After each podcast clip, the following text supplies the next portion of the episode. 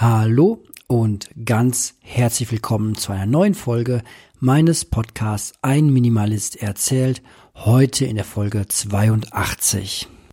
Und ich würde vorschlagen, ich mache erst gar keine große Vorrede. Äh, wer ähm, doch wer vielleicht schon, für alle, die neu eingestiegen sind, ich bin der Marco, ähm, Minimalist seit 2006, aber sehr viel mehr werde ich jetzt auch nicht ausbreiten am Anfang der Folge, denn ich denke mal, die meisten von euch werden schon eine ganze Weile zugehört haben hier im Podcast. Und für alle, die neu sind, denen sei gesagt, es lohnt sich ähm, auch die alten Folgen zu hören, vor allem wenn man mal so die Entwicklung hören möchte, die so ein Minimalist über, ich glaube mittlerweile zwei Jahre ähm, so äh, hat. Ja, das ist, glaube ich, so der Zeitraum, in dem ich diesen Podcast äh, aufnehme. Mhm. Ohne jetzt genau nachzugucken. Ich bin nicht so gut, wenn es um zeitliche Horizonte äh, geht und Zeitpunkte. Ich lebe eher im Hier und Jetzt. Ja, ähm, das hier ist der zweite Teil des äh, Fragen- und Antwort-Podcast. Und ich würde vorschlagen, wir steigen sofort ein mit der nächsten Frage, die an mich gerichtet wurde. Eine sehr klassische Frage, die da lautet, was wünscht man sich als Minimalist zum Geburtstag? Ja, die Frage könnte man natürlich auch ausweiten mit dem einen oder anderen äh, Ereignis im Jahr, was wünscht sich ein Minimalist zu Weihnachten, was wünscht sich vielleicht ein Minimalist, ich weiß nicht, was man noch alles feiern kann, Namenstag, Ostern, ähm, äh, besondere äh, Tage, Partnertage zusammengekommen, erster Kuss, äh, Hochzeitstag, ähm, ich weiß nicht, was man sonst noch alles feiern kann. Man kann so vieles feiern. Ja, aber so die Klassiker sind natürlich der Geburtstag und dann wahrscheinlich für viele auch ähm, Weihnachten. Ja, ähm, sich was schenken lassen und Minimalist sein. Das kann natürlich auf den ersten Eindruck und das höre ich auch gelegentlich, so ein Widerspruch sein.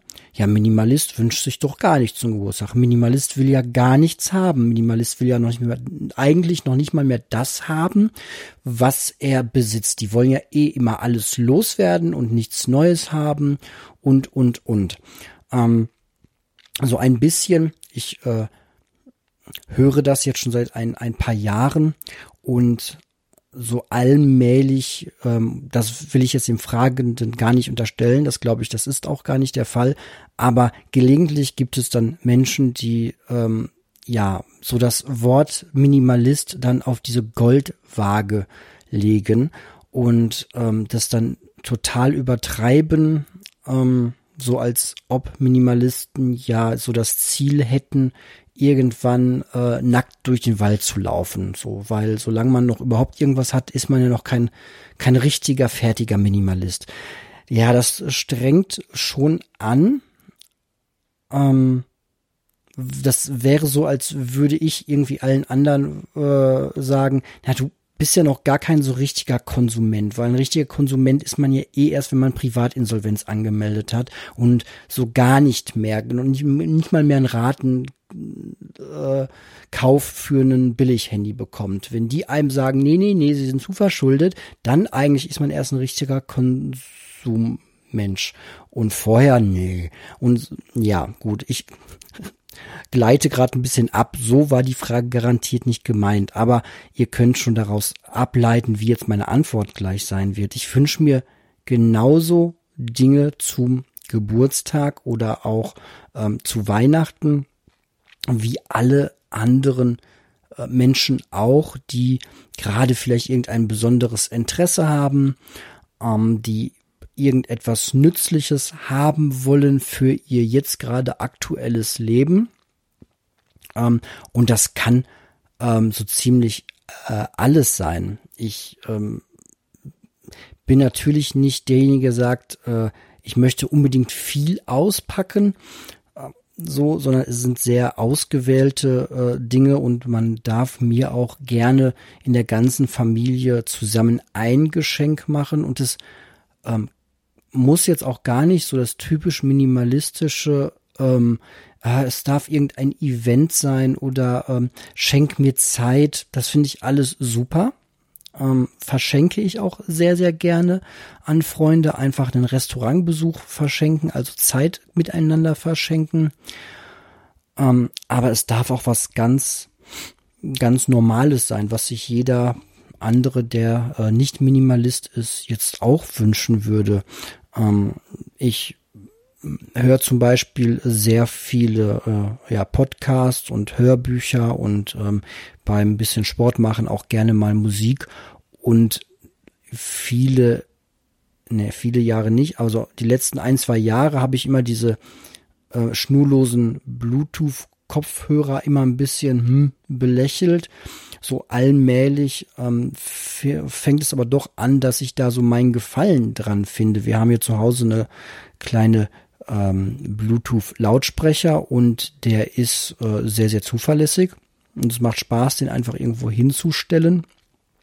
Und das Handy kann weiter am Strom laden oder das Handy kann irgendwo rumliegen äh, in der Wohnung und es wird trotzdem noch ähm, Musik gespielt.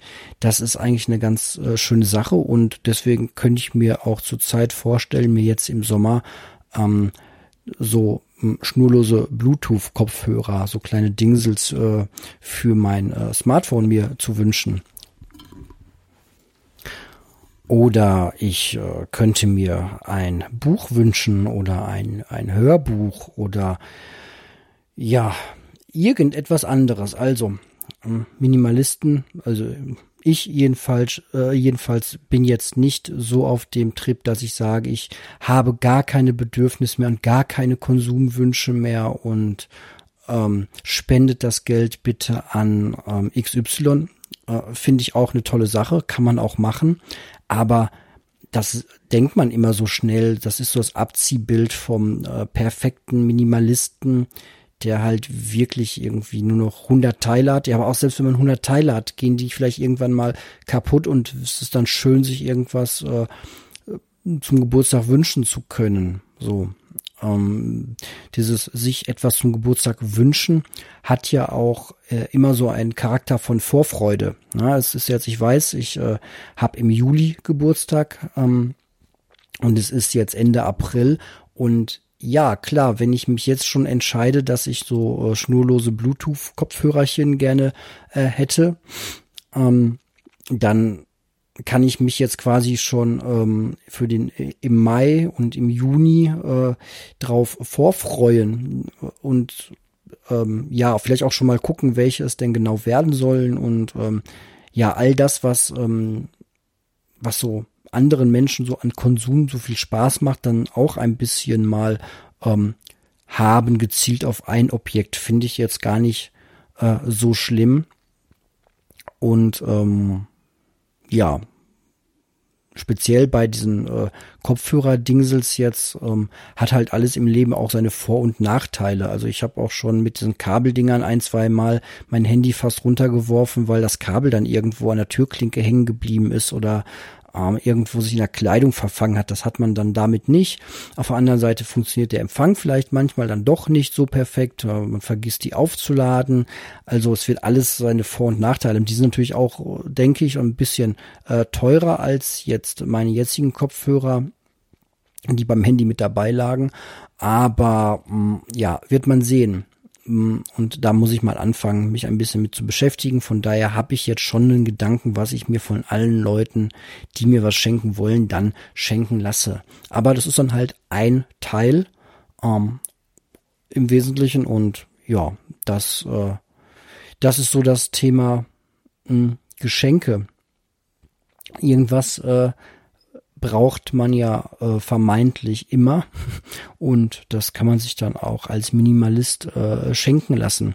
Ist dann auch so, dass man, glaube ich, recht kompatibel ist zur, äh, zum Rest der Familie und zum Freundeskreis, dass nicht alle die Augen verdrehen, äh, wenn es wieder darum geht, äh, dem Marco irgendwas äh, zu schenken und sich irgendwie was ganz äh, Verrücktes einfallen zu müssen, was nichts mit äh, Konsum zu tun hat. So, ja. von daher weiß jeder, der mir was schenken möchte, dass ich mich darüber freue, wenn er mich ähm, zu einem äh, Essen einlädt, wobei Essen zurzeit auch ein bisschen schwierig ist, weil ich mich äh, sehr mit dem Thema Ernährung auseinandersetze und da verschiedene Phasen durchlaufe anscheinend gerade. Ähm, von daher ist das nicht immer ganz so einfach bei mir.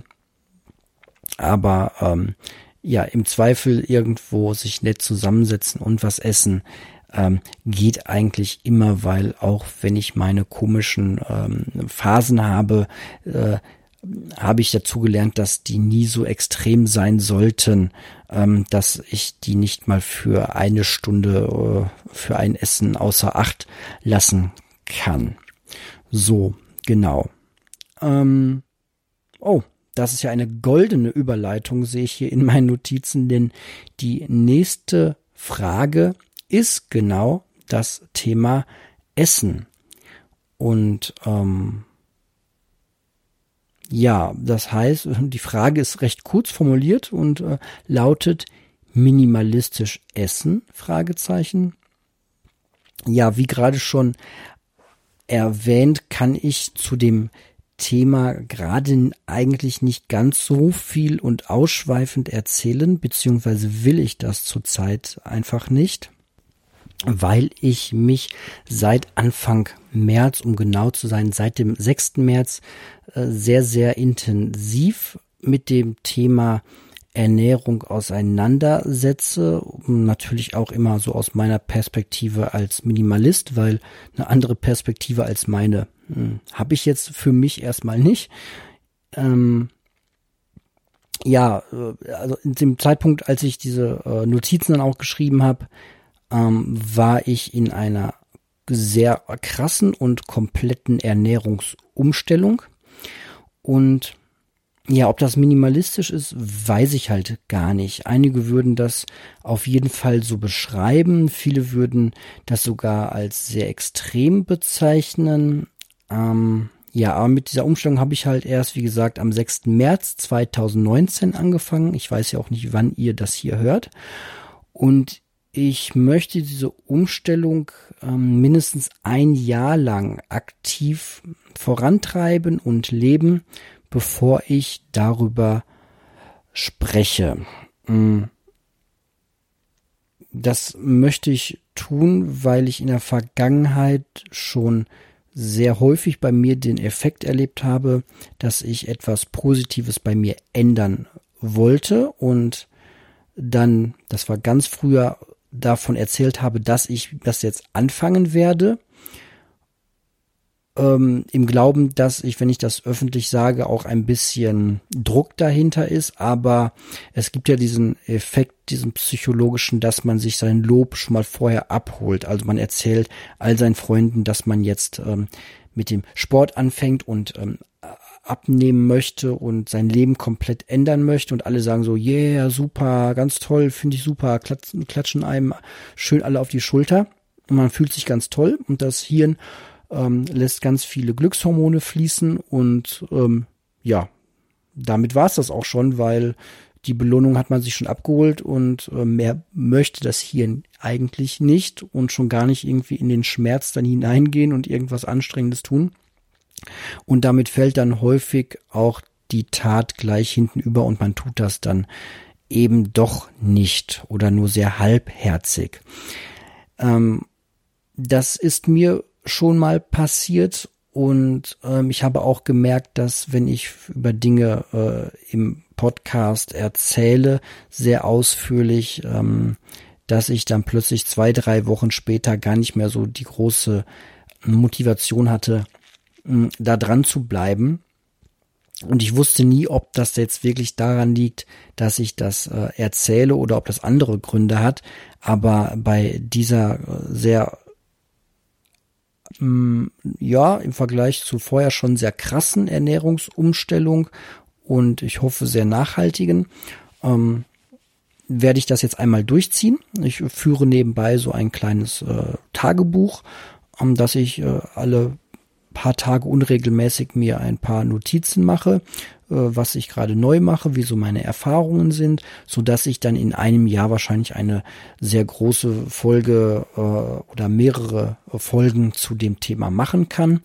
Oder vielleicht auch gar nicht, ähm, wenn sich das dann schon wieder alles erledigt hat. Denn ähm, ich finde es auch ein bisschen ja, vielleicht dann schon authentisch, aber bringt ja keinem was, wenn ich hier ganz groß äh, töne, wie toll ich mein Leben ändern möchte und es aber dann letztlich äh, gar nicht äh, tue. So finde ich dann, ja, passt, passt irgendwie nicht zu mir, möchte ich nicht und deswegen ähm, äh, hülle ich da noch ein bisschen das, äh, das Schweigetuch über das äh, ganze Thema. Ja, grundsätzlich ist äh, Ernährung aber schon ein Thema, zu dem ähm, viele Minimalisten irgendwann hinfinden. Das ist wieder dieser Effekt von, man hat mehr Zeit äh, für das Wesentliche im Leben und im eigenen Leben gibt es ja eigentlich gar nichts Wesentlicheres als den eigenen Körper.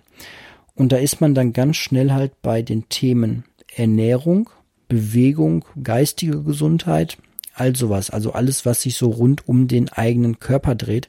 Denn ganz ehrlich, es, ja, wenn man so durchs Leben geht, was gibt es halt schon für wichtige Themen? Ne? Ja klar, irgendwie dreht sich bei uns alles um, um Konsum und äh, Besitz und was man so mit seinem Geld äh, tut und wo man das herkriegt und vielleicht noch Karriere und sowas.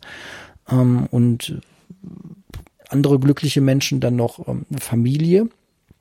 Aber wenn man jetzt erstmal so weit bei sich bleibt und bei seinem eigenen Leben, äh, dann ist man halt ganz, ganz schnell bei dem wichtigsten Besitz, den man irgendwie äh, bekommen hat und den man am besten auch sein Leben lang gut pflegen sollte, was viele von uns und ich die ersten Jahrzehnte meines äh, Daseins auf diesem Planeten überhaupt nicht gut getan habe. Äh, ja, den eigenen Körper. Und was macht den eigenen Körper aus? Das sind die Sachen, die man äh, da irgendwie reinsteckt, damit er am Laufen bleibt. Und das sind die Sachen, die man irgendwie so äh, wahrnimmt über seine Augen, über sein Gehirn, die Gedanken, die man hat.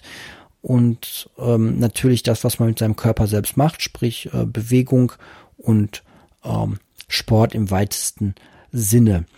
Ja, und äh, bei den Themen kommt man halt ganz schnell an, wenn man sich mit dem Thema Minimalismus auseinandersetzt. Ähm, ich will jetzt nicht sagen, dass sonst niemand sich mit dem Thema auseinandersetzt, aber ich habe schon den Eindruck, dass es bei ähm, Minimalisten doch recht schnell zu diesem Thema kommt und auch immer wieder, dass man halt immer wieder auf dieses Thema ähm, zurückkommt. Und da scheint ja dann schon irgendwie was ähm, Wichtiges äh, dran zu sein. Ob man sich jetzt, um nochmal doch ein bisschen auf die Frage einzugehen, besonders minimalistisch ernähren oder essen kann, ja, da gibt's wahrscheinlich so viele Ansätze. Was mich äh, immer gestört hat, ist, ähm, dass, dass das Kochen für mich immer sehr, sehr aufwendig äh, war. Ähm, ich mag keine Gerichte, wo irgendwie 20 Zutaten drin sind, von denen irgendwie acht verschiedene Gewürzchen sind und ähm, da muss ich irgendwie 60 Minuten in der Küche stehen. Es gibt Menschen, denen macht das Spaß. Hat mir nie Spaß gemacht, macht mir auch äh, jetzt nur bedingt äh, Freude. Und ja, man könnte ja so den Ansatz verfolgen, gibt es vielleicht Gerichte, die man kochen kann, wo nur sehr wenig Zutaten drin sind und die sehr leicht zu äh, machen sind. Dann gibt es noch die Menschen, die so einen festen Essensplan sich festlegen, so einen Jahreskalender sogar mit dem Essen, die genau heute schon wissen, was sie am 7. Juli essen werden. Ähm, ist jetzt auch nichts äh, für mich, ähm, passt auch nicht so in mein Familienleben hinein. Ähm, ist auch nochmal so ein eigener Punkt, wenn man in einer Familie lebt und minimalistisch ist, was auch immer das dann heißt, ähm, ob man sich dann ganz aus der Ernährung der Familie ausklingt. Hm, Essen ist ja auch mal so ein bisschen eine soziale Komponente, ist also nochmal ein eigenes Thema, eine eigene Kategorie für sich. So das minimalistische Essen.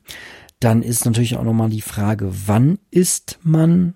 Ähm, isst man jetzt dreimal am Tag, ist das vielleicht gar nicht minimalistisch. Ich habe auch schon von Leuten gehört, die nur zweimal am Tag essen. Ich habe auch schon von Leuten gehört, die nur einmal am Tag essen. Ist das vielleicht besonders minimalistisch? Kann sein, dass das sehr minimalistisch ist, aber ich sag mal, wenn ich einmal am Tag nur esse und ähm, esse dann äh, sechs Schokoriegel und ähm, einen großen Pudding und eine halbe Tüte Chips und ähm, einen äh, riesen Schokohasen dazu, dann ist das dann minimalistisch? Ja, irgendwie schon. So äh, schnell gekauft, schnell gegessen und ähm, äh, ja, ist dann irgendwie aus der Sicht schon minimalistisch, wäre jetzt nicht mein persönlicher Ansatz, das so viel kann ich hier schon mal verraten. Ähm, minimalistisch essen. Ja, oder vielleicht reduziert man sich auf nur sehr wenige Lebensmittel, dass man sagt, ich ähm, esse nur äh, äh, Rohkost. Äh, es gibt ja auch Menschen, die quasi Rohkost-Veganer sind, die dann nur Rohkost essen. Ich glaube, da habe ich sogar in meiner Hörerschaft den einen oder anderen mit drin. Kann man auch als minimalistisches Essen und Ernährungsweise auf jeden Fall bezeichnen. Mm, man könnte aber auch ähm, ein anderes, einen anderen Weg einschlagen und sagen, ich finde, minimalistisch essen heißt, wenn ich gar keine Küche brauche und gar keine Küchenutensilien. Vielleicht bin ich ja auch digitaler Nomade und esse deswegen nur in Fastfood-Restaurants oder anderen Restaurants. Ähm, und ähm, definiere, definiere mich darüber minimalistisch, dass ich sage, es können doch andere Menschen für mich kochen. Ich brauche noch nicht mal einen eigenen Teller, ein eigenes Geschirr und ich reise durch die Welt und das ist vielleicht ein bisschen teurer, aber dafür muss ich mir keine Küche kaufen und kein Geschirr spülen und und und. Ich esse immer auswärts. Wäre jetzt auch ein Ansatz, wo man sagen könnte, ja, das äh, könnte man doch auch definieren als minimalistisches Essen. So, habe ich irgendwas verpasst, was mir durch den Kopf geht, wenn ich an minimalistisches Essen äh, denke? Fällt mir jetzt erstmal nichts ein. Vielleicht habt ihr ja noch interessante Ansätze oder vielleicht ähm, esst ihr ja auch aus eurer Sicht minimalistisch und verratet mir mal, was das genau äh, bei euch heißt. Hm. Ähm, besonders, ah, ja, natürlich, besonders ethisch könnte man natürlich auch nochmal ansetzen, dass man äh, gar nicht sagt, dass man sagt, mir ist es egal, wann ich esse und wie viel ich esse und wo ich esse und wie ich das zubereite. Hauptsache, es ähm, hat einen geringen CO2-Wertverbrauch und ähm, beinhaltet vielleicht noch so diese ethische Komponente Tierwohl.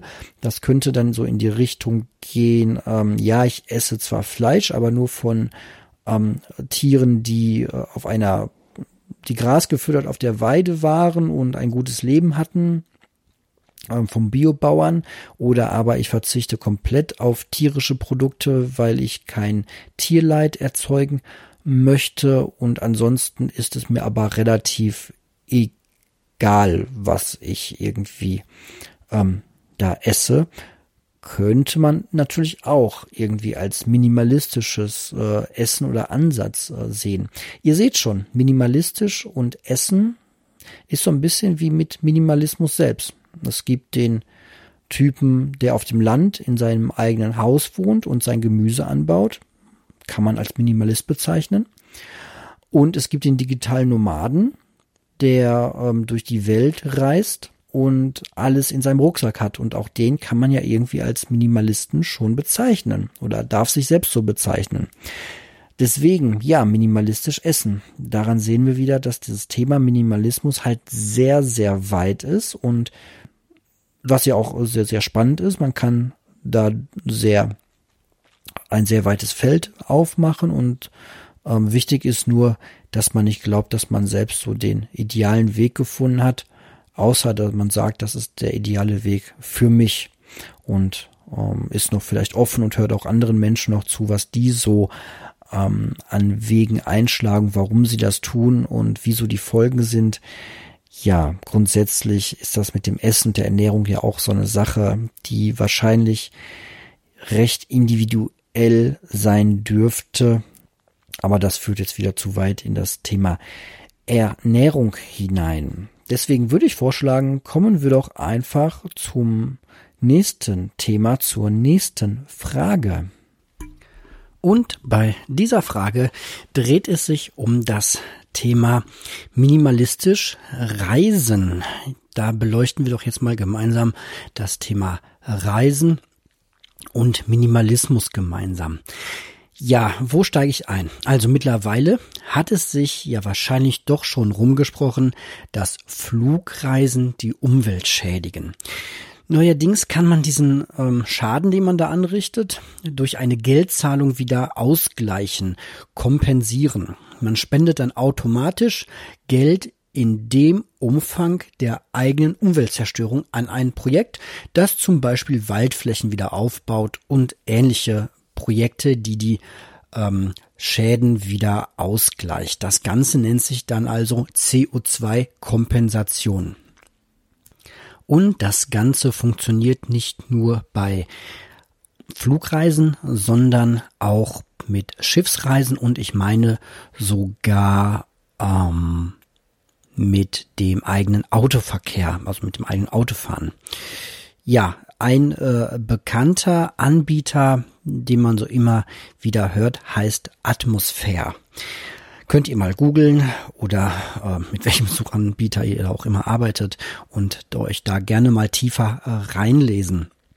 Ich habe das mal testweise ein bisschen ausprobiert und ein Flug von Dortmund nach London und zurück gleicht man in diesem Fall mit 20 Euro aus. Ja, die Umweltzerstörung eines New York Hin- und Rückfluges zu kompensieren kostet dann schon 164 Euro. Ja, ich habe da so meine lieben Zweifel, kann das aber nicht wirklich begründen. Das ist ein reines Bauchgefühl, ob diese Umweltschäden damit wirklich ausgeglichen sind. Ja, kann ich nicht einschätzen, kann ich nicht prüfen, aber irgendwie scheint mir so ähm, ein so langer Flug von quasi hier in Deutschland nach New York und wieder zurück ähm, 164 Euro und man hat das ähm, alles ausgeglichen, was man da an Umweltschäden gemacht hat. Ich weiß es nicht. Ob da auch nur vielleicht das CO2 eingerechnet wird, dass dieses Flugzeug äh, in dem Moment in die Atmosphäre reinbläst, ähm, wird wahrscheinlich nur das in der Rechnung sein. Aber so tief will ich da jetzt auch äh, gar nicht äh, reingehen in das Thema. Ähm, ja, als Minimalist würde ich die Lösung eher einen Schritt vorher suchen und mir zuvor die Frage stellen, ob die Reise es wirklich wert ist. Damit meine ich, dass es eigentlich immer auf den jeweiligen Einzelfall ankommt und man selbst bei sowas relativ eindeutigem wie einer langen, langen Flugreise jetzt kein pauschal Urteil aus minimalistischer Sicht äh, fällen kann. Wenn meine Tochter zum Beispiel vielleicht eines Tages ein ganzes Jahr in Amerika verbringen will, ist dieser Flug vielleicht gerechtfertigt. Wenn wir als ganze Familie danach aber jedes Jahr über Weihnachten für hm, fünf Tage nach New York fliegen, ähm, ist das aus meiner Sicht nicht mehr so sehr ähm, zu rechtfertigen. Jedenfalls was die Umweltzerstörung angeht und auch so den äh, Minimalismusfaktor. Und für mich persönlich würde dann das Argument, ja, ich mache es aber trotzdem, weil, hey, ich kann es mir leisten äh, und ich kompensiere es, ähm, nee, würde für mich jetzt äh, nach heutiger Sicht halt auch nicht so wirklich ähm, passen. Ja, und jetzt könnte man noch ähm, ganz viel zum Thema minimalistisches Reisen äh, sagen. Ähm, vielleicht erzähle ich einfach so das, was ich so als Wunschvorstellung, Traumvorstellung unter minimalistischem Reisen mir so mh, hm, vorstelle. Also vor allem mit leichtem Gepäck zu reisen. Hm, das wäre dann vielleicht im Idealfall einfach ein Rucksack ähm, das habe ich ja auch schon mal äh, ein, zwei Tage gemacht wo ich in eine kleine Minimalismus-Falle reingeraten bin, weil ich dann so minimalistisch reisen wollte, dass ich auch draußen übernachtet habe und dann doch wieder sehr viel Ausrüstung dabei haben musste. Ja, ich weiß, es gibt auch in diesem Bereich extrem Minimalisten, die ähm, nehmen dann irgendwie keinen oder irgendwie nur einen selbstgemachten Schlafsack aus Plastiktüte mit. Im Sommer braucht man das ja eh nicht und ähm, keine Luftmatratze, sondern nur so ein Stück Stoff, was auf den Rücken zugeschnitten ist, weil die Beine brauchen keine richtige Matte oder man baut sich selbst irgendwas draußen in der Wildnis, wo man drin übernachten kann und die äh, laufen dann mit kleinstem äh, Gepäck, wo ich normalerweise mit ins Büro laufe, laufen die irgendwie über die Alpen. Das gibt es auch. Es gibt halt überall das total interessante Extrem, was ich auch sehr äh, ja interessant finde, aber das ist jetzt nichts für mich so, wo ich sage, so das ist für mich als Normalo dann minimalistisches Reisen. Also, minimalistisches Reisen, wenn ich alleine ohne Familie unterwegs wäre, würde ich wahrscheinlich heute meinen Rucksack irgendwie packen, ähm, Geld mitnehmen, damit ich unterwegs irgendwo unterkommen kann, sei es Jugendherberge, sei es vielleicht eine Nacht im Hotel oder sonst wie was, würde mir eine Wanderkarte nehmen und würde drauf loswandern. Sehr entschleunigt, ähm, auch nicht mit dem Fahrrad, mit zwei, drei äh, Gepäcktaschen, wobei ich auch weiß, dass Hörer das von mir auch machen. Ich kann mich da an ein Profilbild erinnern. Ähm, das ist alles sehr, sehr interessant, aber ich bin nicht so der Fahrradtyp. Ich bin halt nicht der Reparateur, der das irgendwie wieder hinkriegt und ich hätte die Angst, irgendwie wow, in der Pampa zu stehen und jetzt ist der Schlauch gerissen. Ich tue mich schon ganz schwer mit leichtesten Reparaturen und ähm, ja, deswegen wäre mein Weg eigentlich immer der äh, zu Fuß. Ja, das würde ich so unter minimalistischem Reisen für mich verstehen und dann würde ich losziehen mit dem Zug fahren, wenn es um längere Strecken geht, finde ich auch sehr schön entschleunigt, minimalistisch. Man lernt andere Menschen kennen. Ich mag sowieso den öffentlichen äh, Nah- und Fernverkehr sehr, weil man einfach so mal ähm, wie ein äh, Stückchen Frucht in einem Joghurt einfach komplett mal durch die Gesellschaft gemischt wird. Da trifft man dann auf Menschen, die in Anzug und teuerstem Laptop äh, sitzen und man trifft auch Leute, von denen man vielleicht vermuten muss, wow, die äh, konnte sich wahrscheinlich das Ticket hier gar nicht leisten und wenn der kontrolliert wird. Äh, so, da kommen immer wieder tolle Geschichten äh, zustande. Ich bin mal, die Anekdote erzähle ich jetzt mal kurz ähm, mit meiner Freundin nach Berlin gefahren, um da Verwandte zu besuchen und dann bei denen auch ein paar ähm, Nächte zu bleiben. Und auf dem Weg dahin haben wir uns als Fahrtmittel so ein Wochenendticket gekauft, auf den man fünf Personen mitnehmen kann. Und auf dem Weg dahin wurden wir halt in der Bahn dann angesprochen von einem ähm, Mitfahrenden und ich sag mal jetzt als Klischee so, ähm, ein, ein farbiger Mensch, der nicht gut Deutsch spricht, mit zwei Plastiktüten in der Hand, die voll mit seinen Sachen waren. Und er fragt uns halt, ob wir so ein Ticket haben, wo, ob wir bei ihm mitfahren können. So, der ging schon eine Weile durch den Zug und äh, wir guckten uns an so, ja klar, kannst du bei uns mitfahren auf dem Ticket. Wir fahren bis dahin dahin. Und er so, ah, super, äh, ich will ja in drei Stationen schon aussteigen, dann fahre ich bei euch mit. Dann setzte er sich so auf die andere Seite und war in Ordnung. Dann kam auch irgendwann die Kontrolleurin und wie es natürlich kommen musste, ähm, wurden wir kontrolliert ich weiß heute nicht mehr, ob er zuerst kontrolliert wurde oder erst wir. Aber jedenfalls, na, ich glaube, wir wurden zuerst kontrolliert. Und ich sagte dann auch schon, der junge Herr, der fährt bei uns mit. Und ähm, dann kam sofort das der komische Blick von ihr, von der Kontrolleurin und äh, stimmt das? Und er so, ja, ja, das äh, stimmt so in, in seinem natürlich leicht gebrochenen, auch stärker gebrochenen Deutsch. Und ähm, man merkte das schon sofort, die wurde sehr, sehr schnell äh, schnippisch, schnippisch und äh, sagte, das glaube ich nicht, das kann doch nicht sein. Woher kennen Sie, kennen Sie dich denn so? und ich war halt, äh, ja, jetzt auch keine 16 mehr oder 18, so, dann hatte mein Leben halt auch schon irgendwie mal äh, angefangen und äh, war auch schon der eine oder anderen Konfrontation in meinem Leben ausgesetzt. Ähm, heute Jugendliche von 14 würden wahrscheinlich genauso reagieren, wie ich damals mit äh, vielleicht, weiß ich nicht, 25 oder so reagiert habe und habe gesagt, wollen Sie uns jetzt hier irgendwie persönlich ausfragen, wo wir uns kennengelernt haben und wie wir in Bezug zueinander stehen und äh, was wird das jetzt hier ein Verhör oder eine Kontrolle in einem Bahn, äh, in, im Zug so. dann wurde es ein bisschen hin und her und so, ja, darf ich jetzt fünf Leute drauf mitnehmen, so oder darf ich das halt nicht, so.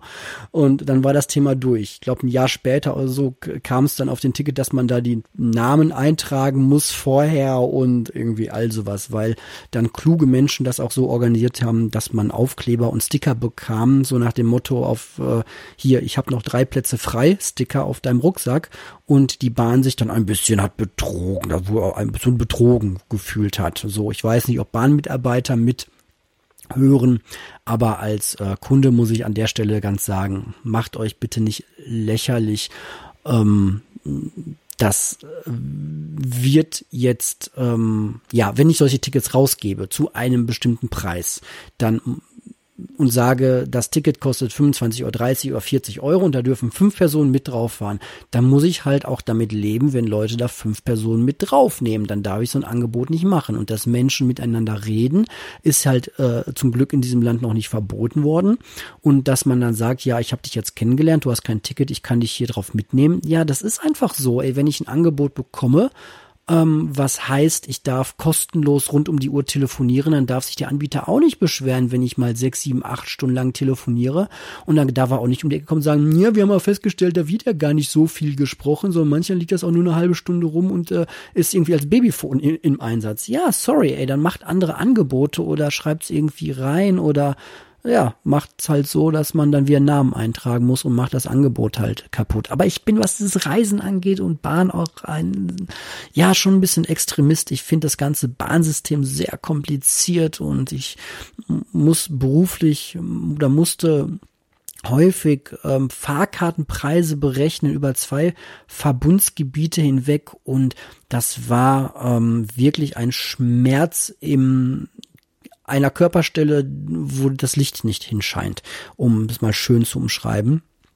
Und ja, ich bin ein Freund äh, davon, dass man sich bei der Bahn vielleicht mal wirklich einfache Tarife überlegt, die auch so attraktiv sind, dass ich sage, Boah, ja klar, ich glaube, ich fahre lieber irgendwie nach Italien jetzt mit dem Zug, weil da gibt ja irgendwie das Euro-Ticket äh, und das kostet 60 Euro für eine Woche, so fertig aus. Oder hey, es gibt ein Deutschland-Ticket, das kostet vielleicht 150 Euro im Monat, ähm, ist echt teuer, aber dafür kann ich mit allen Zügen, ähm, ja, ICE vielleicht ausgenommen, quer durch Deutschland tuckern. So, ja, ähm, zu einem zu einem klaren Preis, so. Ähm, und ähm, das gibt's aber nicht. So, und es gibt tausend Tarife und tausend Möglichkeiten. Das ist alles sehr, sehr kompliziert. Ähm, ich steige da nicht durch und ähm, glaube, jemand, der nicht äh, irgendwie Verwaltung studiert hat, steigt da noch viel weniger durch. Und das macht es halt einfach nicht attraktiv. Liebe Bahn, überleg dir da mal was, ob du nicht auch einfach ähm, so einfach wie Netflix werden möchtest, mit einem leichten Preis, den jeder versteht, mit einem attraktiven Angebot, wo ich sage so, ach, wenn ich nur 20 Euro mehr zahle, kann ich meine Familie mitnehmen. Ähm, und das einfach monatlich oder sogar wöchentlich oder täglich kündigen kann, das wären doch tolle Sachen. Aber naja, das ist ein anderes Thema. Ich würde auf jeden Fall sehr gerne trotzdem ähm, mit der Bahn viel mehr verreisen. Ähm, tu es aber tatsächlich nicht, weil es halt auch recht äh, unbequem ist, was die vorige, das vorige Raussuchen der Sachen angeht. Mm, die Tarife kompliziert sind, ja, die Pünktlichkeit, gut, darauf könnte ich sogar noch verzichten, ähm, wenn ich denn weiß, dass ich überhaupt noch irgendwie ankomme. Also ich habe kein Problem damit, eine Stunde auf einen Zug zu warten, wenn ich eh im Urlaub bin und reise und etwas erleben möchte. Ich möchte ja reisen und keinen Urlaub machen. Urlaub heißt für mich, ich lieg mit einem rosa Bändchen äh, zwei Wochen in irgendeiner Hotelkette mit 50 Millionen anderen Menschen an dem Pool, der irgendwie schon die Farbe gelb, gelb annimmt. Ähm, und kann mir jederzeit irgendwie alkoholische Getränke en masse. Das ist Urlaub, so. Ja, alle, nein, also ich mache auch Familienurlaub und der ist bewusst auch sehr, sehr schön gewählt und entspannt, abge, ähm, abseits jeglicher Angebote dieser Art. Einfach schön zwei Wochen ähm, an einem schönen Ort äh, in Europa und äh, am Strand und äh, eigenes Ferienhaus und alles ganz, ganz schön. Das ist auch Urlaub. Aber für ich unterscheide halt nochmal sehr stark zwischen Urlaub und Reisen. Beim Urlaub lasse ich einfach die ba äh, Seele baumeln, nehme mir irgendwie einen Roman und ein äh, Sachbuch mit und spiele viel mit meinen Kindern und baue jeden Tag drei Sandburgen und ähm, gehe morgens äh, schön meine Runde joggen und trinke abends äh, in einer Runde von Erwachsenen ein Glas Wein und lass den Tag ausklingen und ansonsten meine Haut braun werden. Das kann ich auch total genießen, das ist Urlaub. Aber wenn ich reise, dann kann das auch nur ein Tag sein oder zwei und ich komme mit so vielen Eindrücken zurück, dass ich ein Buch schreiben möchte. Was ich auch schon, nicht Buch, aber einen längeren Artikel getan habe, einfach nur über einen äh, Wandertag von äh, von Bochum nach Essen zu Fuß. Gibt's hier auch im äh, Podcast. Ich weiß gerade nicht, welche Folge, müsste man nochmal raussuchen. Und auch die Rheinsteiggeschichte habe ich ja aufgeschrieben und dann hier vertont im Podcast. Ähm, das ist für mich Reisen, etwas erleben und zurückkommen mit einer oder zwei oder drei Geschichten. Und dann muss es so entschleunigt und so minimalistisch wie möglich sein. Das ist aber auch nicht ausgeschlossen, dass ich mit einem Kumpel äh, gerne mit einem alten VW Bullybus oder irgendwas ähnlichem, heutzutage vielleicht ähm, E-Bus, das wäre cool, ähm, einfach an der Küste Europas entlang fahren würde. Das ist auch etwas minimalistisch Reisendes, auch wenn ich dann wieder ein Auto benutze und nicht den Zug, aber einfach nur dieses urlaubige, vor allem damit dem Auto schnell zum Flughafen, mit dem Flugzeug schnell zum Urlaubsort, dann schnell ins Hotel und da dann schnell an den Pool und zwei Getränke. Das ist halt so das Abziehbild von einem Urlaub, der nicht meinem Gefühl entspricht und nichts Minimalistisches für mich jetzt äh, wirklich hat. Ähm ja, ansonsten, wie gesagt, ist Reisen das, ich glaube, das habe ich jetzt also relativ deutlich äh, zum Ausdruck gebracht, was, was Reisen für mich ist. Da kommt man mit tollen, interessanten Geschichten zurück und die, die darüber hinausgehen zu erzählen, dass das äh, Wetter gut war, das Buffet reichhaltig oder schlecht, äh, dass es im Hotelzimmer Kakerlaken gab oder nicht, dass der Zimmerservice toll war oder nicht und dass die Angestellten alle gut Deutsch sprachen oder nicht ähm, oder ich am Flughafen so lange gewartet habe, dass ich irgendeine Entschädigung bekommen habe oder auch nicht. Ähm, das sind für mich jetzt auch Urlaubsgeschichten, die ich auch immer wieder höre. So, ich arbeite ja im Büro. Da hört man viel von diesen Art von Urlaubsgeschichten, aber das ist für mich persönlich jetzt nichts, was mit einem Reiseabenteuer zu tun hat. Ich will auch nicht so weit gehen, dass ich jedes Mal ein Andreas Altmann äh, Erlebnis haben muss, wo ich äh, wie gesagt, ganze Bücher dann darüber schreiben kann und ähm, muss, ähm, ist auch nicht mein, meine, mein, mein Leben, so als Autor zu leben. Ich bewundere das sehr und dieses, Reisen und Abenteuern, das ist was, was mich schon immer auch ein Stück weit neidisch macht, aber da hoffe ich, werde ich das auch noch ausreichend mit äh, meiner Familie oder meinen Kindern oder dem einen oder dem anderen Kind erleben, wenn die so alt sind, dass man sie dann auch auf solche abenteuerlichen Reisen, die können ja auch klein anfangen, ähm, dann mal mitnehmen kann. Ja, das äh, ist erstmal so zum Thema Reisen. Wenn da immer irgendwie nochmal Fragen sind, äh, immer gerne her damit. Ähm, mir macht das übrigens gerade sehr viel Spaß, einfach dieses, ja, Fragen bekommen, Fragen beantworten. Das bringt einfach alles nochmal sehr gut hier in Schwung und ersetzt auch so ein bisschen ähm, die große Lücke, dass das hier ein Podcast ist, den ich halt äh, alleine mache und ja nicht mit einer anderen Person zusammen, worauf ich ja auch immer noch wieder Lust hätte, aber eben entsprechend auch sehr wenig Zeit und Gelegenheit. Ähm, von daher ist dieses, ihr stellt Fragen und ich antworte darauf, ist schon wirklich wie ein, ähm, ja, kommt sehr nah an sowas ran, dass man auch von außen Input bekommt, gefällt mir sehr, sehr gut und damit geht's ja gleich dann auch mal so richtig weiter. Wir haben ja heute auch noch einen O-Tone, ein ähm, eine Audioaufnahme von einem Hörer, die ich dann mal als Kommentar einspielen werde. Aber das später gehen wir doch mal weiter zur nächsten Frage, die da heißt, Technik macht das Leben leichter? Ja, Technik und Minimalismus. Immer wieder gerne diskutiert Und auch ein Thema, hm, das mich in der Vergangenheit äh, doch sehr stark bewegt hat. Ich habe äh, ja so die eine andere Bewegung vom einen Extrem zum anderen Extrem gemacht. Wer meinen Podcast schon länger hört, hat das ja auch entsprechend nachverfolgt. Aber ähm, erstmal kurz die Frage beantwortet. Technik macht das Leben leichter? Ja. Technik macht das Leben zum Teil auch länger und lebenswerter. Da muss man jetzt gar nicht erst ein äh, Smartphone haben oder daran denken, sondern kann den Technikbegriff ruhig mal ein bisschen weiter fassen. Ich hatte vor kurzem, das wisst ihr ja, erst eine komplizierte Zahnbehandlung bzw. Zahn-OP und war während der OP sehr, sehr dankbar, dass es äh, so viel Technik gibt. Die Betäubung alleine, das war schon echt der Wahnsinn. Ähm, also man kriegt eine Spritze und wird danach äh, aufgeschnitten und man merkt davon wirklich rein gar nichts. Das ist schon wirklich ein Wunder der Technik. Ja, da gibt dir eine Spritze mit einem Mittel, erstellt natürlich durch Technik, und dann bist du so betäubt im Mund, dass du nichts mehr merkst, gar nichts.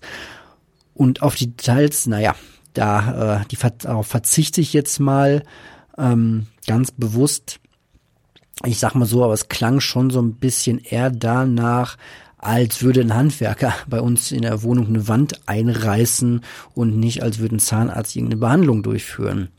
Aber naja, wie gesagt, durch Technik war das alles möglich äh, und auch total schmerzfrei.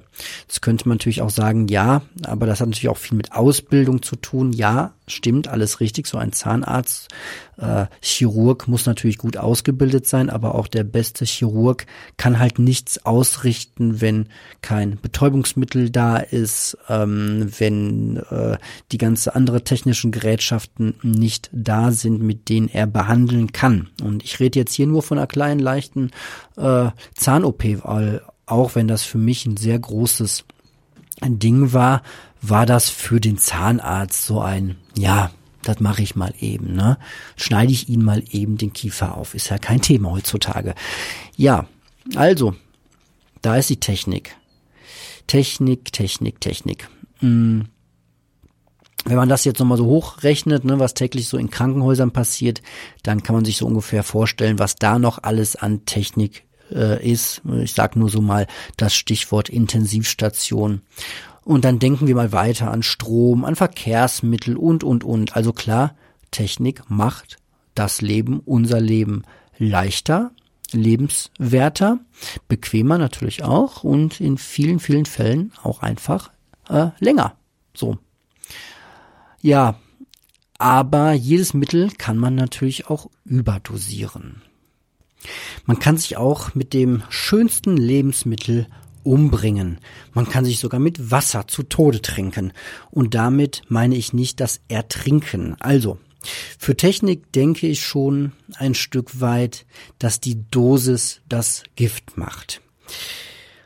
Denn Technik macht das Leben nicht nur leichter und länger, sondern im Alltag auch, wie gerade schon gesagt, bequemer. Und hier kommt eher der Minimalismus ins Spiel. Technik kann ich dazu nutzen, meine Lebensqualität direkt zu steigern. Ich kann mich mit Technik aber auch in eine Scheinwelt begeben. Denken wir an das extreme Gucken von Serien und Filmen. Denken wir an Menschen, die den größten Teil ihrer Freizeit vor der Spielekonsole verbringen. Das sind natürlich alles auch umstrittene Themen. Computerspieler verweisen zu Recht auf den sozialen Aspekt, der heute viel stärker ist als noch früher zu meinen Zeiten, als ich jugendlicherweise war, und verweisen zu Recht darauf, dass ein gutes Computerspiel im Grunde nichts anderes ist als ein gutes Buch. Eben eine gut erzählte Geschichte mit anderen Mitteln. Aber jemand, der sich komplett aus seiner Umwelt zurückzieht und nur noch Romane liest, dem würde ich auch raten, über sein Leben noch einmal äh, nachzudenken. Technik und Minimalismus, das ist ein Thema für einen ganzen, ganzen langen, langen, langen, langen, langen Abend. Also vielleicht nur kurz dazu, wie ich es derzeit mit der Technik halte und jetzt vor allem die Technik, die ich bewusst in mein Leben reinlasse. Ich habe zum Beispiel seit ein paar Tagen ein neues Smartphone, nachdem das alte spontan kaputt gegangen ist. Und ich nutze mein Smartphone vor allem dafür, meine Lebensqualität zu erhöhen. Ich beschäftige mich zurzeit sehr, sehr viel mit dem Thema Ernährung und bin froh darüber, das Wissen von anderen Menschen in Form von Artikeln oder auch ganzen Hörbüchern in diesem kleinen Gerät immer dabei zu haben. Das hat in den letzten zwei Wochen mein Leben schon sehr positiv beeinflusst. Wäre auch noch ohne Smartphone irgendwie möglich gewesen, ja klar. Aber das Gerät unterstützt mich schon darin, meinen Alltag ein wenig leichter zu organisieren. Und ich kann die kleinen Phasen im Alltag nutzen, um da halt an dem Thema weiterzukommen. Ähm, sprich, die 15 Minuten zur Arbeit hin und die 15 Minuten zur Arbeit zurück macht eine halbe Stunde jeden Tag, wo ich ein gutes Sachhörbuch zum Thema hören kann, das ich sonst nicht hören könnte. Und das hat, wie gerade gesagt, mein Leben doch schon sehr ins Positive verändert. Ähm, ja, das kann jeder für sich natürlich halten, wie er will, aber für mich steht fest, dass ein Minimalist auch ein Smartphone haben darf, auch ein in Anführungsstrichen gutes Smartphone. Das soll jetzt aber nicht heißen, dass ich jegliche Art der Technik, die mit meinem Smartphone daherkommt, dass ich die per se irgendwie gut finde. Überhaupt nicht. Also ich kann vieles, was im Bereich Technik, vor allem Konsumtechnik, so zurzeit en vogue ist, ähm, durchaus auch äh, kritisch sehen. Fangen wir mal an mit den ganzen Mediendiensten, mit den Flatrate-Diensten, die wir zurzeit so im Angebot haben. Ich will da jetzt gar nicht große Namen irgendwie nennen. Ihr kennt die alle zu Genüge. Es gibt viele Dienste, die uns ähm, Videocontent, sprich Film und Serien, ja praktisch unbegrenzt äh, anbieten für eine relativ kleine Gebühr pro Monat. Ähm, das gleiche gibt es im Bereich Hörbücher, das gleiche gibt es im Bereich äh, digitale Bücher. Ähm, jedes Kulturgut, was es irgendwie gibt, ähm, scheint irgendwie schon per Flatrate verfügbar zu sein. Das, ähm, der Daniel ähm, vom Minimalismus Podcast sagt immer, das ist immer so die Kultur Flatrate, die wir uns ja früher immer gewünscht haben. Hm, und in der Kritik, die er dann meistens anschließend darin äußert, hat er natürlich auch äh, absolut recht.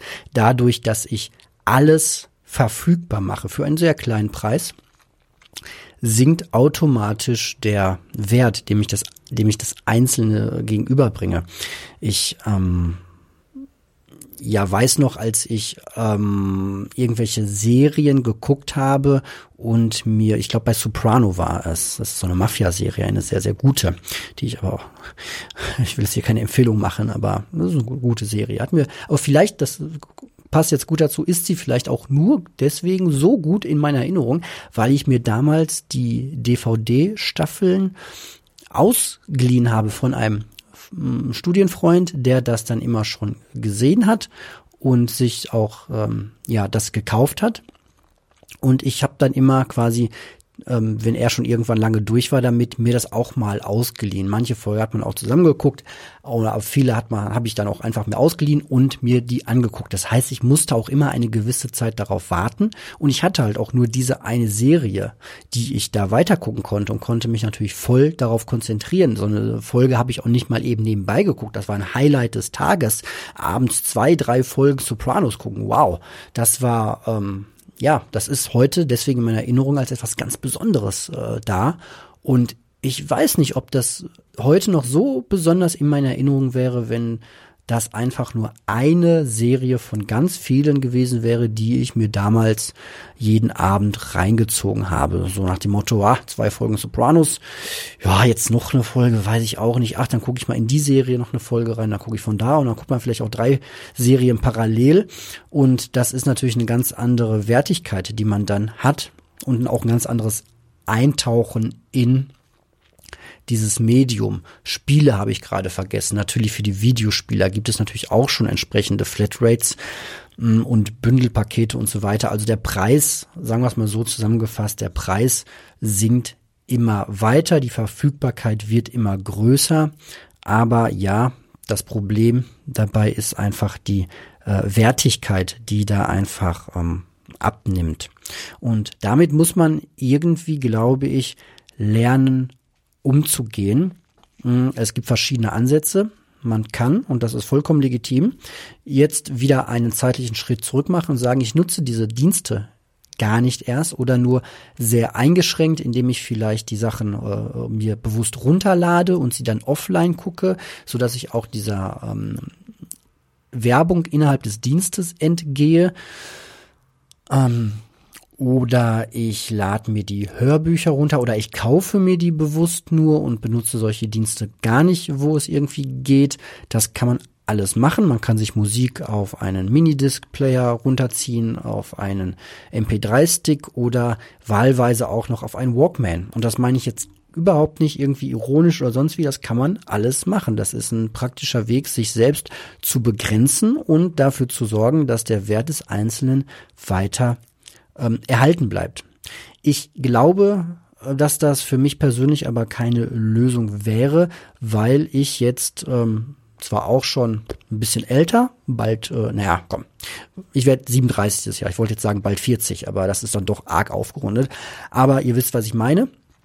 Ich äh, habe bei normaler äh, Wahrscheinlichkeit hoffentlich noch 20, 30, 40 Jahre auf diesem Planeten zu leben aktiv. Vielleicht werde ich sogar über 80 äh, und bin dabei noch geistig und körperlich so fit, dass ich auch konsumieren kann aktiv. Das ist nicht sehr unwahrscheinlich, hoffe ich jedenfalls.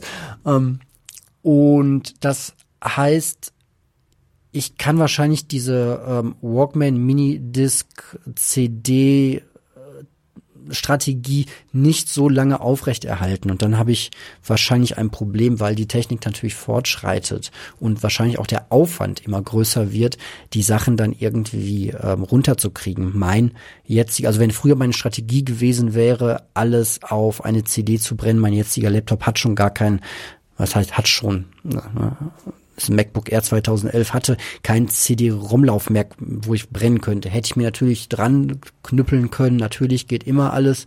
Ähm, aber ihr wisst, was ich meine. Und deswegen, es wird halt immer schwieriger mit der Zeit, diese Strategie aufrechtzuerhalten, glaube ich.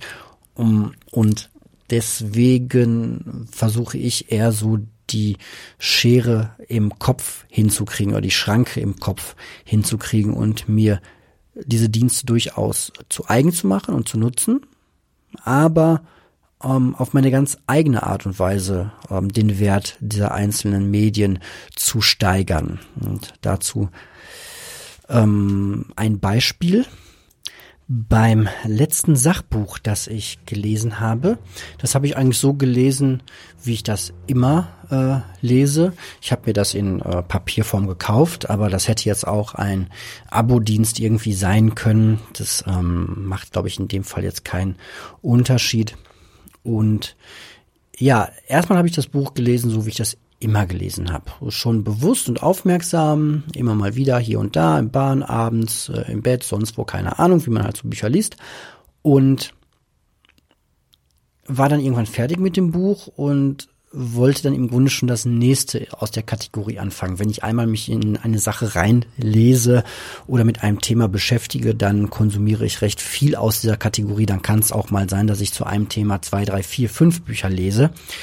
Ähm, hab dann aber mir gedacht, ähm, Mensch, du hast, ich hatte dann irgendwie nochmal so, so ein Thema, was ich nachlesen wollte, was ganz Spezielles und habe das dann nochmal nachgeschlagen in dem Buch und nochmal in Ruhe diesen einen äh, Teil gelesen und habe dabei gemerkt, wie wenig bei diesem einen Lesen eigentlich bei mir hängen geblieben ist. Und dann dachte ich mir, das ist ja eigentlich total verschwendetes Geld, wenn du ein Buch einmal liest, ein Sachbuch gerade, wo es dann um äh, Biochemie und irgendwelche Abläufe im Körper auch geht und Dinge, die ich zum ersten Mal in meinem Leben so richtig äh, höre, ähm, das einmal so durchlese und dann wegtue und glaube, dass ich das verstanden habe. Und das habe ich jetzt dadurch umgangen oder umgehe das gerade dadurch, dass ich ähm, mir einen ganz schlichten College-Blog, äh, 80 Seiten, 2 Euro, ähm, gekauft habe und mir jetzt Notizen mache. Ich lese dieses Buch jetzt nochmal zu einem bestimmten Aspekt, der mich interessiert. Das ist ein Buch, das beleuchtet äh, gesellschaftliche Aspekte, statistische Aspekte, ähm, deutsche, amerikanische Aspekte, aber halt auch äh, körperlich-medizinische Aspekte. Und die körperlich-medizinischen Aspekte interessieren mich gerade ganz besonders. Und ich scanne dieses Buch, äh, indem ich es äh, quer lese, also schnell lese, auf diese Aspekte. Und sobald ich auf einen Aspekt stoße, der was mit Körper, Biochemie zu tun hat, werde ich ganz langsam im Lesen, lege meinen College-Blog daneben und mache mir Notizen. Die schmiere ich erstmal auf eine Seite, ganz, ganz fix hin und später, wenn sich ein paar Seiten zusammengesammelt haben und ich habe mal eine ruhige Minute und die Lust dazu, dann arbeite ich diesen von mir erstellten Text und diese Notizen nochmal durch und ähm, strukturiere mir die nochmal in schöner Handschrift und mach Pfeile dran, mach kleine Kreise drum, macht hier eine Infobox und da und erstelle mir das so richtig, wie man das früher ähm, aus dem Studium kannte. Ich weiß nicht, wie Leute heute studieren, vielleicht äh, nur noch mit Laptop auf dem Schoß und äh, PowerPoint, aber ich fand immer, am besten lernt es sich mit Stift und Zettel und danach nochmal abschreiben und nochmal eine eigene Ergänzung und ein eigenes Beispiel finden und eine eigene Eselsbrücke sich basteln. Und auf einmal wird dieses 10 Euro wegkonsumierte Buch äh, so mh, hm, langlebig, weil, ja, ehrlich, das Buch war, glaube ich, in einer Woche durchgelesen mit irgendwie 20, 30 Minuten am Tag. Wenn man viel Zeit hat, liest man auch in zwei oder drei Tagen so ein Buch durch. Aber wenn man anfängt, das mal richtig auszuquetschen, wie so eine Zitrone oder Orange oder was auch immer man so ähm, gerne ausquetscht, ähm, dann merkt man, dass man sehr viel mehr Zeit mit so einem Buch verbringen kann und viel tiefer in die Materie eindringen kann und Minimalismus, Fun Fact, wenn man das Buch wie so ein richtig typischer Minimalist danach auch abgibt oder weitergibt, ist das Buch in keinster Weise verloren, weil die Notizen und die Zitate, die man sich rausgeschrieben hat, immer noch alle da sind. Und das ist eine Art, ein Buch zu konsumieren. Das würde ich jetzt nicht mit einem Roman machen, aber mit einem Sachbuch absolut. Anderes Beispiel habe ich noch nicht angefangen, will ich aber demnächst machen habe ich eine wunderbare, eine wunder, wunder, wunderbare Podcast-Folge gehört ähm, aus dem Podcast Sekta vom äh, Fabian, Sekta mit äh, C geschrieben, S-E-C-T-A. Eine ganz, ganz tolle, über zweistündige, gut recherchierte, wie man es einfach von ihm kennt, ähm, wunderbar ähm, dargestellte äh, Podcast-Folge in keinster Weise hier mit diesem Podcast zu vergleichen, weil ähm, der Fabian macht sich da einfach ähm, Notizen, glaube ich. Der hat ähm, Interviews, ähm, das ist einfach unglaublich viele, ich glaube, Wochen, wenn nicht Monate an Arbeit, die er in eine Zwei-Stunden-Folge reinsteckt. Und das war eine ganz, ganz interessante Folge zu einer Gesellschaftsgruppe, die wir alle kennen, zu denen wir wahrscheinlich, wenn wir nicht selbst äh, dieser Gruppe angehören, keinerlei Kontakt haben. Ähm, also ich bin immer noch fasziniert von der Folge. Ihr merkt das und ich halte den Spannungsbogen jetzt auch gerne mal eine Minute aufrecht, ähm, weil man sich das bewusst machen muss. Also ich kenne in meinem Bekanntenkreis kann ich sagen, ich kenne so und so viele äh, Leute, die sind katholisch. Und ich kenne auch ganz viele Leute, die sind evangelisch und ich kenne auch ganz viele Leute, die sagen, ich glaube nicht an Gott und ich ähm, ähm, kenne ganz viele Leute, nein, ich, ich kenne ich kenne Leute, die sind körperlich versehrt ähm, oder ich kenne auch Leute, die äh, sitzen vielleicht im Rollstuhl oder äh, man, man kennt, kennt so alle Gruppe. Ich ähm, kenne äh, Mädels, die stehen auf Mädels, ich kenne ein paar Jungs, die stehen auf Jungs und alles Mögliche. Aber ist euch schon mal aufgefallen, dass ihr keinen, in, jeder hat irgendwie den Onkel, der ein bisschen Rechtsdrall hat, so auf der Familienfeier und irgendwelche AfD-Parolen raushaut. Ähm, aber ich, ist euch mal aufgefallen, dass man im Normalfall niemanden in seinem Freundes- oder Bekanntenkreis hat, der Zeuge Jehovas ist? Und die Zeugen Jehovas sind eine sehr große Religionsgemeinschaft weltweit, auch in Deutschland. Wir kennen sie alle vom Bahnhof, wo sie stehen mit ihrem Trolley und den äh, Erwachet-Zeitungen, die in ganz viele Sprachen übersetzt werden. Ich muss mal ein bisschen schmunzeln, als ich in der Bahn einen ähm, ähm, eine, eine Erwachet auf äh, Türkisch gesehen hatte, da musste ich schon ein bisschen schmunzeln, weil ich dachte, okay, die Erfolgschancen da zu missionieren sind wahrscheinlich jetzt nicht so groß wie, wie im, äh, in, im deutschen Raum, kann auch ein Vorurteil sein, aber muss ich damals ein bisschen schmunzeln. Gut, und der Fabian hat jetzt eine grandiose Zwei-Stunden-Folge gemacht zu diesem Thema. Und äh, meine Wissenskurve während des Hörens ist sowas in die, äh, durch die Decke gegangen, dass ich mir jetzt gesagt habe, da machst du es genauso diesen, diese Podcast-Folge lässt du jetzt nicht einfach an dir vorbeirauschen, sondern da machst du dir mal in Ruhe ähm, da die Notizen und fasst das einfach mal alles, diese zwei Stunden, das geballte Wissen über diese Religionsgemeinschaft. Ich ähm, habe jetzt keinen direkten Bezug zu denen, woher auch, ne? Ähm, prüft euch mal selbst. Ähm, aber einfach mal ganz viel darüber zu wissen, wie die so ticken, ähm, durch ähm, Aussteigerinterviews, durch äh, ähm, Online-Gespräche mit Zeugen Jehovas, die selbst da sind, durch den Besuch. Er hat, also der Fabian hat ja echt äh, grandiose Arbeit geleistet. Ähm, wieder mal ein Beweis, dass das Podcast einfach massiv unterschätzt wird. Und ich rede jetzt nicht von so Laber-Podcasts wie meinen, sondern wirklich, dass Leute mit Fachwissen sich hinsetzen und ähm, da was, da was erstellen. Ähm, ja, und das werde ich jetzt mal schön zusammenschreiben, damit ich das auch noch in drei, vier Jahren einfach, wenn mal das Thema Zeugen Jehovas irgendwie kommt, dass ich sagen kann, ja, Zeugen Jehovas kann ich ein Referat drüber halten. Hier habe ich äh, halbe Stunde Notizen, kein Problem, hau ich dir raus. Und es einfach auch regelmäßig zu haben und da auch diese Folge so auszuquetschen. Und dann brauche ich nicht 100 Podcast-Folgen von irgendetwas, die so an mir vorbeirauschen, während ich halb einschlafe, sondern ähm, auch einfach nur ein bisschen weniger und das halt intensiver. Und das ist so mein Weg, wie ich mit Medien-Flatrates umgehen möchte. Ich habe natürlich die Möglichkeit, alle Podcasts dieser Welt zu hören, zu allen möglichen Themen. Und das ist schwierig und sehr belastend, zum Teil, wenn man ähm, ein relativ breites Interesse hat und ich kann mich schnell auch für äh, Themen begeistern, mit denen ich bisher noch gar nichts zu tun hatte, wenn die schön, interessant und spannend äh, gemacht sind dann kann ich mich da sehr drin verlieben. Und deswegen ist das schwierig, mit so vielen Podcast-Angeboten äh, umzugehen und täglich zu leben. Aber indem man so einen Filter setzt und sich mit Sachen sehr intensiv auseinandersetzt, ähm, ist das, glaube ich, ein ganz, ganz guter Weg, ähm, von dieser überwältigenden Masse ein bisschen Abstand zu nehmen und äh, runterzukommen. Und ganz ehrlich, das, was wichtig und gut war, ähm, wird eh den Weg zu mir finden. Da bin ich so Daniels Ansicht. Ähm, der sagt ja auch, die Dinge, die man so im Leben braucht und haben möchte, wenn man die sofort kaufen möchte, ähm, ein Weg, aber meistens finden sie auch den Weg zu dir, wenn du dir ein bisschen äh, Zeit nimmst. Ja, das ist so mein Umgang mit äh, diesem riesengroßen medialen Angebot. Ähm, man könnte jetzt noch über das Thema Musik sprechen. Da bin ich dann eher wieder auf Daniels Seite. Ich sage, ich habe auf meinem Smartphone äh, ein paar Songs, eine Handvoll Songs, noch nicht mal a thousand Songs in your pocket, wie Steve Jobs das damals mit dem ersten äh, iPod auf der Bühne vorgeführt hat, als er den aus der Tasche gezogen hat, sagte, hier passen jetzt tausend Lieder drauf. Ich habe bei weitem keine tausend Lieder. Ähm, besitze ich gesamt nicht und habe ich auch nicht in der Menge dabei. Aber so 20, 30 Songs habe ich immer dabei. Vor allem zum Sport machen ist das mal ganz nett und pusht einen dann ein bisschen weiter, als man sonst vielleicht gehen würde. Aber ja, da dürfen es auch immer gerne weniger sein und dafür die, die ich besonders liebe. Da muss ich auch nicht ganz so lange suchen, bis ich das Lied habe, das ich gerne höre.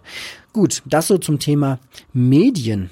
Ähm, dann gab es noch mal eine neue Frage beziehungsweise mal etwas, eine Aufforderung, was dazu zu sagen.